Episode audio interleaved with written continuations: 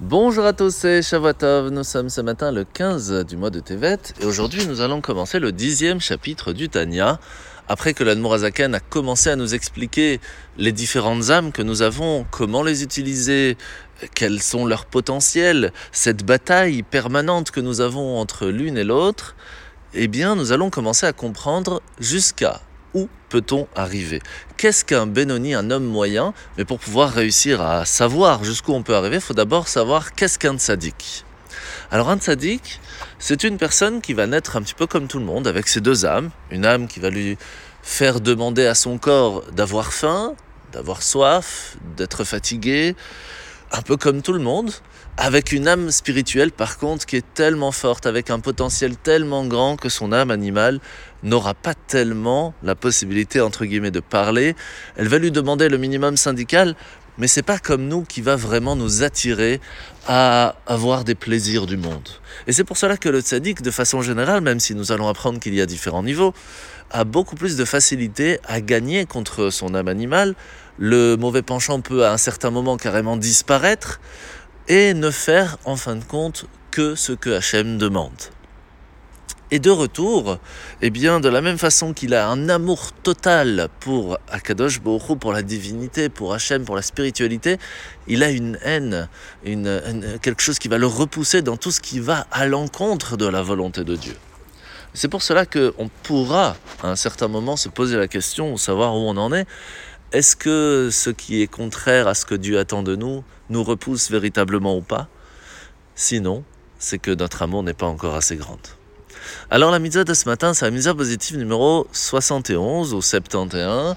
C'est la mitzvah que si une personne eh bien, fait une certaine faute, ça peut être par exemple utiliser des choses qui sont euh, euh, offertes au temple et qu'il utilise pour lui-même, ou quelqu'un qui a emprunté de l'argent qui ne l'a pas rendu et qui, qui dit qu'il ne l'a pas, pas emprunté, des choses comme ça, eh bien il se doit d'amener un korban, un sacrifice de pardon, qui s'appelle Hacham. Alors passons maintenant à la paracha de la semaine. Alors nous commençons un tout nouveau livre, le livre de Shemot, avec la paracha de Shemot, qui veut dire le nom. Il faut savoir que la promesse que Hachem avait fait à Abraham, Israël et Yaakov, que nous allons être une nation très très grande, va commencer à ce moment-là, puisqu'ils sont descendus à peine à 70 personnes, 70 personnes en Égypte, et vont se multiplier de façon miraculeuse. Et c'est à ce moment-là, eh bien, que le pharaon va commencer à nous mettre en esclaves parce qu'il va avoir, très peur de cette multitude de personnes qui viennent prendre leur place. À ce moment-là, nous allons voir, voici les noms des enfants d'Israël qui vinrent en Égypte. Alors on sait que l'exil physique du peuple juif, c'était l'esclavage forcé. Il y avait un exil spirituel aussi, puisqu'il y avait un asservissement psychologique. Euh, que ce soit de façon générale dans la servitude, mais aussi à la culture des hôtes égyptiens. Et pourtant, il y a certaines choses qui vont être gardées par le peuple juif pour ne pas être asservis moralement et spirituellement parlant. Ils vont garder leurs prénoms juifs.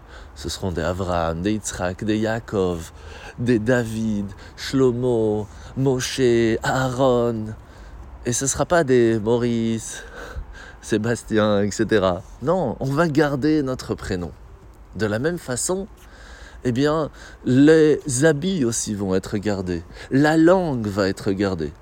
C'est pour cela que l'esclavage égyptien va nous permettre de savoir où se trouve notre limite, jusqu'où nous sommes prêts à aller, comment nous arrivons à arriver à trouver notre propre identité, à comprendre la chance que nous avons d'avoir une âme spirituelle en nous.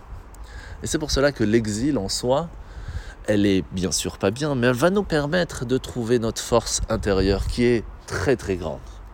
On espère que cet exil touche à sa fin, parce que ça y est, nous avons tous et toutes compris l'importance de notre âme spirituelle, que nous allons utiliser à bon escient. Et Bezrat Hashem, en profiter avec Mashiach. Bonne journée à tous et.